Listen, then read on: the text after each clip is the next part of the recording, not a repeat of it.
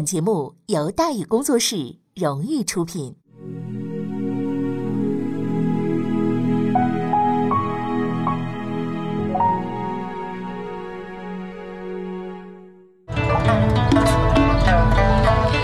说书唱戏劝人方，三条大道走中央，善恶到头终有报，人间正道是沧桑。给您续上一杯茶，我慢慢的说，您细细的品。听大宇话说，明朝除了咱们广播直播以外啊，我们还在喜马拉雅独家网络发布。各位呢，可以登录喜马拉雅手机和电脑客户端，搜索“大宇茶馆”，选择收听。上期节目咱们说到哪儿啊？咱们说到浴火重生，张居正脱胎换骨，算无一策，徐子胜巧妙安排。但是咱们话说回来，你安排的再巧妙，你想做到天衣无缝，那是不可能的。那咱们说了，给张居正呢安排了一个这个呃国子监的副校长，给他让他当当着是吧？但是当时的国子监校长是谁呢？当时的国子监的校长啊就是高拱，哎，而这一巧合呢，在不久之后呢，给徐阶将会带来一个非常大的麻烦。徐阶对张居正啊，说实在的太好了，好的都没谱了都。嘉靖三十九年，许阶和严嵩的斗争已经到了生死关头，双方各出奇招，只要是个人还能用，基本都拉出去了。但是无论局势多紧张，作为徐阶最得意的门生，张居正啊，却始终没有上阵，只是安心整理公文，教他的学生。照这个势头来看，即使是要掉炸碉堡，徐大人可能自己扛着炸药包就去了，绝对不会让自己这学生啊，呃，去冒险。而这一切呢？张居正都牢牢地记在了心里。他知道徐阶对自己是有期望的。严嵩终究还是倒了，倒在比他更聪明的徐阶脚底下。于是张居正的前途呢就更加光明了。嘉靖四十三年，他被提升为右春芳右余德。右余德呢是从五品，也就是说张居正在四年之间只提了半级。原来是正六品嘛，现在从五品嘛提了半级。然而当他听到这个任命的时候，高兴的差点跳起来。为什么？因为这个右于德的这个唯一工作呀，就是给誉王当讲官。誉王跟徐阶从来就不是一条线的，能把张居正安插进去，那说实在费了九牛二虎之力啊！就这么着，张居正进了誉王府，成为了誉王的四大讲官之一。说来也有意思，其他三位都是老熟人，都谁呢？当年的老同事高拱，老同学殷世丹。还有当年的老师陈义勤，有高考的时候他批的卷嘛。这四位讲官就此开始了朝夕相处的教学生活。在不久的将来，他们将成为帝国政坛的风云人物。徐阶本打算让张居正啊再多磨砺几年，到时候呢再入阁接班。但是现在情况发生了变化，由于自己的错误判断，高拱啊已然占据了优势，必须提前开始行动了。但是当徐阶准备收获自己栽培了十几年的庄稼的时候，意外。发生了，他很惊奇地发现，在张居正这块自留地上，竟然长出杂草来了。这杂草是谁呢？哎，这杂草呢，就是高拱。高拱这个人呐，人如其名，性格高傲，而且极其难拱啊。与他同朝为官的人，很少能有跟他成朋友的，因为他不但自负才高，而且常常啊藐视同事和上级，动不动就这一句：“你们这帮蠢啊，是吧？”哎。或许你会奇怪，这人自己不蠢吗？群众基础如此之差，怎么还能升官呢？哎，高先生可真不蠢。你要知道，他虽然说瞧不上上级同事，但是很尊重老板，就是皇帝。经常啊，没事写个青词儿给嘉靖就送去了。而且，嚯，这文辞优美啊！当时大臣们公认啊，就他写这种马屁文章的水平可以排第二，第一名是状元李春芳、徐阶那都不行，都得靠边站。你更何况了，他手里还捏着一欲望。这么雄厚的资源，鄙视也罢，骂也罢，你能把他怎么样呢？所以他的朋友很少。哎，郭璞算一个，张居正呢也算一个。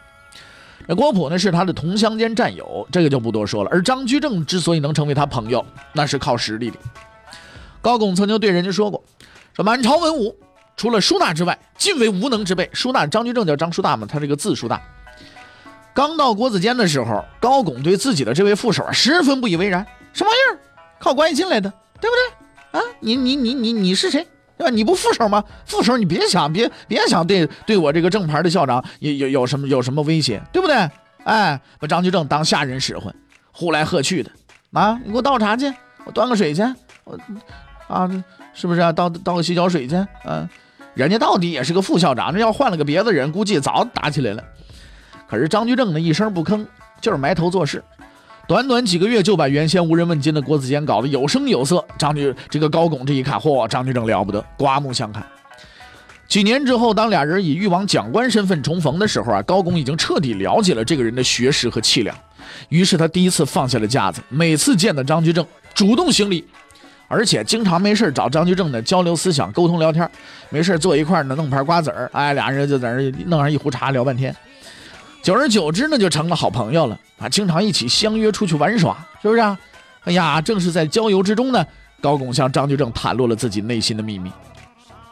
在那个阳光明媚的清晨呢，屹立在晨风之中的高拱面对着眼前的江山秀色，感慨万千，对站在身边的张居正说了这么一句话：“说叔大呀，以君之才，必成大器。”我愿与君共勉，将来入阁为相，匡扶社稷，建立千秋不朽之功业。张叔大目不转睛地盯着眼前这个意气风发的人，然后他走上前去，面对这位志同道合的战友，坚定地点了点头。没错，这也是我的目标。咱们俩太好了，目标一致。在那一刻，五十二岁的高拱和三十九岁的张居正结成了联盟。一个雄心万丈、与危难中力挽狂澜、建立功业的志向就此立下了。天下英雄尽出我辈啊！老谋深算的徐阶很快就发觉了，嚯，这俩人关系不一般呐！啊，是是不是有睡眠关系啊？啊，这就不太清楚了，是吧？但是他知道，要指望着张居正一边倒，帮他打击高拱，这已经是不可能了。但是高拱在内阁中气焰日渐嚣张，一时之间呢，他也拿不出更好的办法来。就在他苦苦思索对策的时候，一个意外事件发生了。这件事对徐阶来讲不是一件好事。什么事儿呢？是这么回事啊，当时的朝廷里啊，有一个叫胡应嘉的言官。话说这位仁兄呢，有一天闲来无事啊，就干起了自己本职工作。言官嘛，御史言官专门指着参人吃饭，对不对？弹劾。这次他选中的目标是工部的这个副部长啊，工部侍郎李登云。他的本意呢，其实只是骂骂人。哎呀，就是没事的，有点寄养，找一人骂一骂他。找，找着了，找着李登云。但是呢，问题是什么？问题是本来想骂人嘛，那这个骂的太好了。没过几天，消息传来，李登云被勒令退休了。这下子胡应嘉蒙圈了。这个啊，我没想把他弄倒啊。哼，虽然说一篇文章搞倒一副部长也算颇有成就，但问题在于。这位李登云有个亲家，这这亲家叫高拱。得嘞，胡应嘉同志这下子麻烦了，捅马蜂窝了。你把高拱得罪了，你这吃不了兜着走啊！而且他还由路边社得知，高拱大人对这件事极为的恼火啊，收拾到我身边的人来了，想干什么？准备要收拾这个胡应嘉。无奈之下呢，胡应嘉决定铤而走险。与其坐以待毙，不如奋力一搏。得了，哎，破罐子破摔，开始打探消息，准备先下手为强。很快的呢，他就得知了这样三个消息：首先，嘉靖最近呐得了重病，身体不好；其次呢，高拱搬了家，住到新安门了；最后呢，高拱曾把自己新院值班房的一些私人物品搬回了家，还经常回家住。这三个情况看上去毫无关系，也唯有异常。但杀人的血刀却正在隐藏其中。胡应嘉灵机一动，想出一个极为毒辣的计策，并且随即是挥毫泼墨，写下了一封弹章。人类呀，这个最大的优点啊，也是最大的特点在哪里呢？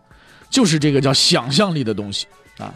你看电脑这东西吧，你说它强大不强大呢？真强大。但问题是呢，他不可能把这个互相之间没有什么联系的事情，风马牛不相及的事情，把它摆在一块堆儿，让他们有关系了。但人就可以。胡应嘉怎么弹劾的呢？说臣立科给事中胡应嘉上奏，礼部尚书文渊阁大学士高拱深受陛下大恩，却于皇上病重之时脱离之手，擅自回家，并将其职炉，就是值班房里的物品，尽数搬回家中。臣实不知其有何用心。那朋友说了，这有什么的呢？但是这个毒啊，为什么毒？你要知道，嘉靖这辈子最怕的就是大臣另有所图啊。当年徐阶提议立太子，都差点让他给废了。现在正值病重之时，高拱开始收拾行李了。你要干什么？另起炉灶啊啊！我一生病你就走，干嘛？我这摊凉了啊！找个热乎的地方继续待着去。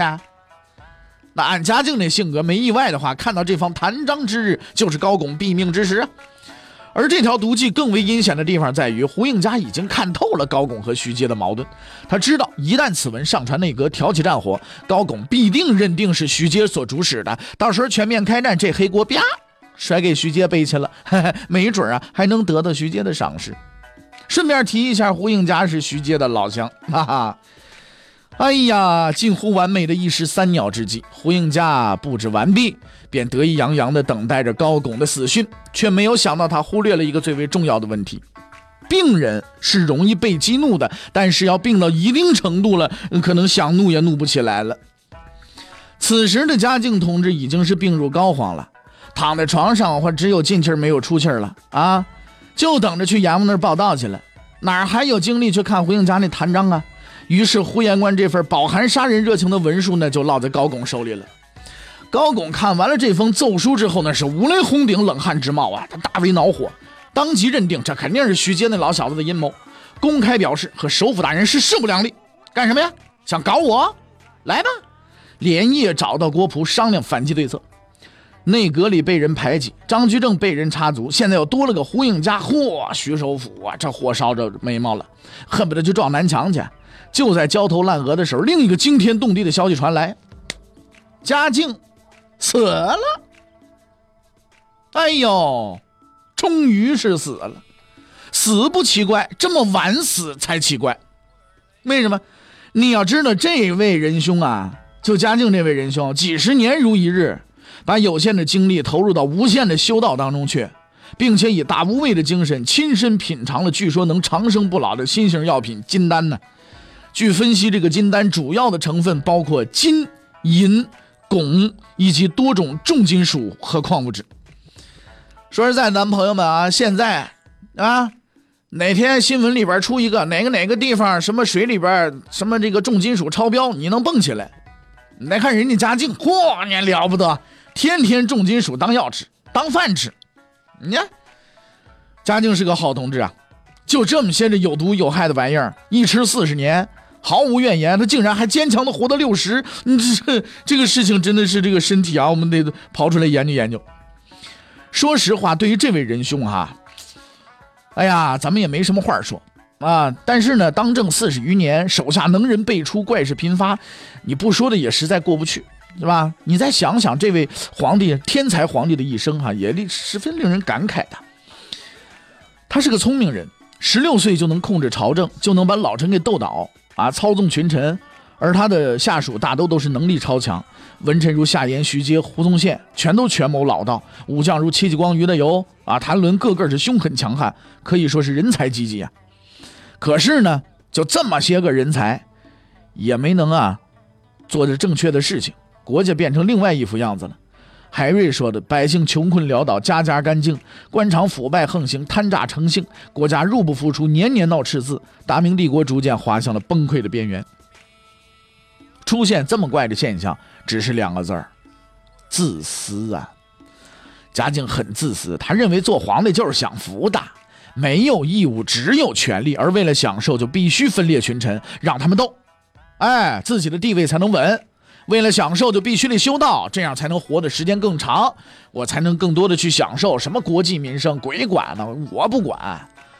总之就这么一句话吧，我死了以后，哪怕洪水滔天了，太上大罗天仙子集长生圣智统三元正英玉虚总长五雷大真人玄都境万寿帝君朱厚熜，嗯，还是死了。所以对他的死也只有一个字儿可以形容，就是活该啊！这是俩字儿啊，一个字儿该。嗯，在嘉靖死的那晚上，第一个接到死讯的人是谁呀？内阁首辅徐阶。当然了，你要指望徐阶扑腾跪地下，我的皇帝呀呀，痛不欲生啊，也吧不现实啊！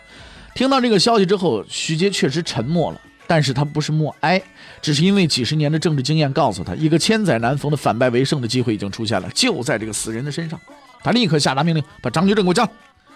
此时的张居正只是一个翰林院学士，还不是内阁成员，自然也没有值班的义务。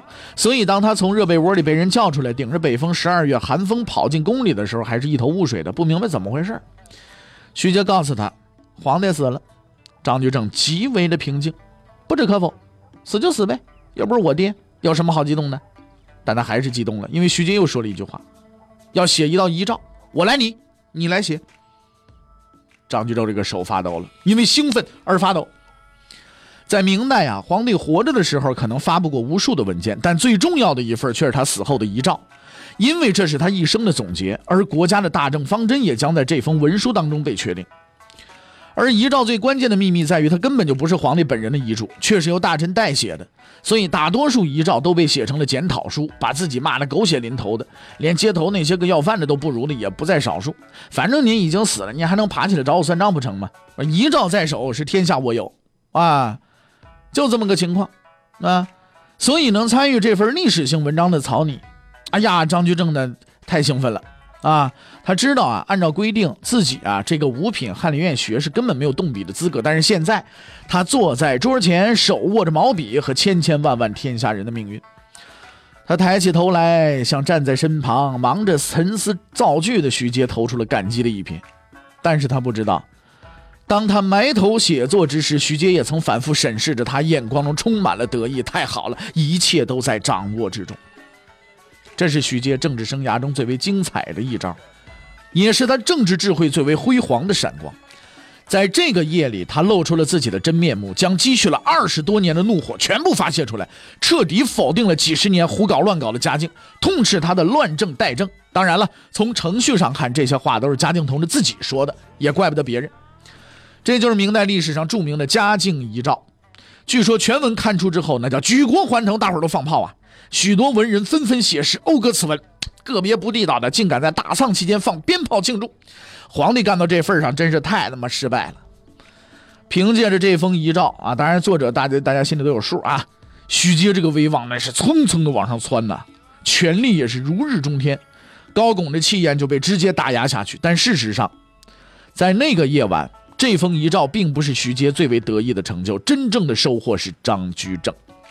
天真的张居正并不知道，当他提起笔来写下第一个字的那一刻，他与高拱已经是彻底的决裂了。正是因为遗诏极为重要，所以根据惯例，其拟定必须由内阁大臣共同商议决定。但是在那天夜晚，到达现场的人却只有一个徐阶，高拱、郭璞、李春芳都不知道，通通被放了鸽子。这是大忌当中的大忌。李春芳是个老实人也就算了，高拱和郭璞不是好打发的呀，背着我们吃独食，那我可饶不了你。不久，高拱得知与徐阶一同草拟文件的还有一个人，此人竟然就是张居正。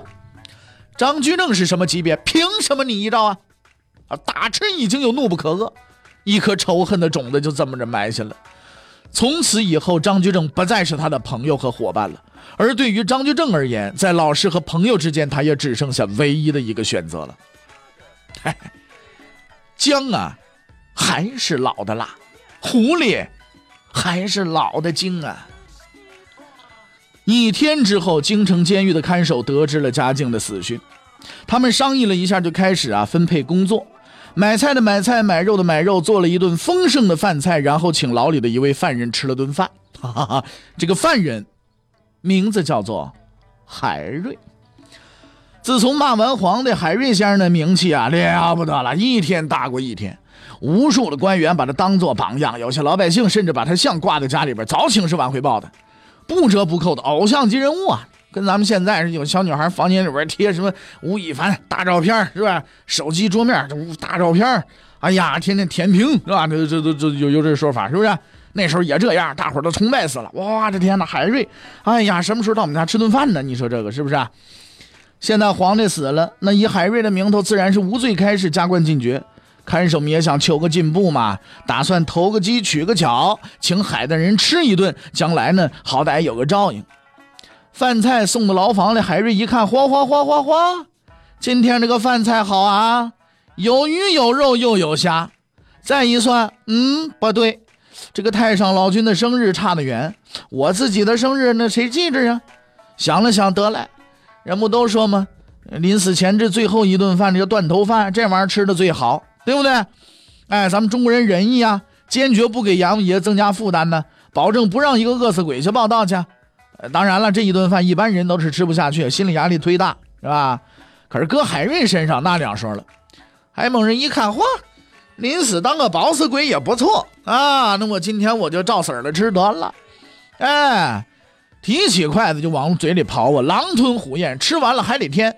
等到盘子都能照出人影了，舔的苍蝇都上去都劈叉的时候，他终于吃完了。然后啊，海的人坐下来，看着看守，那意思我吃完了，怎么着？动手吧！看守被他那种找死的眼神看着的，背后的这白毛汗起了一层又一层啊，小心翼翼的对他说：“是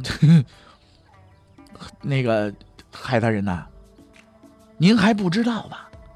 皇上已经驾崩了，您很快就能出去了。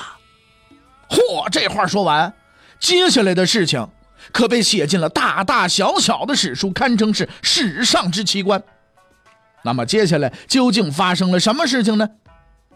欲知后事如何，且听下回分解。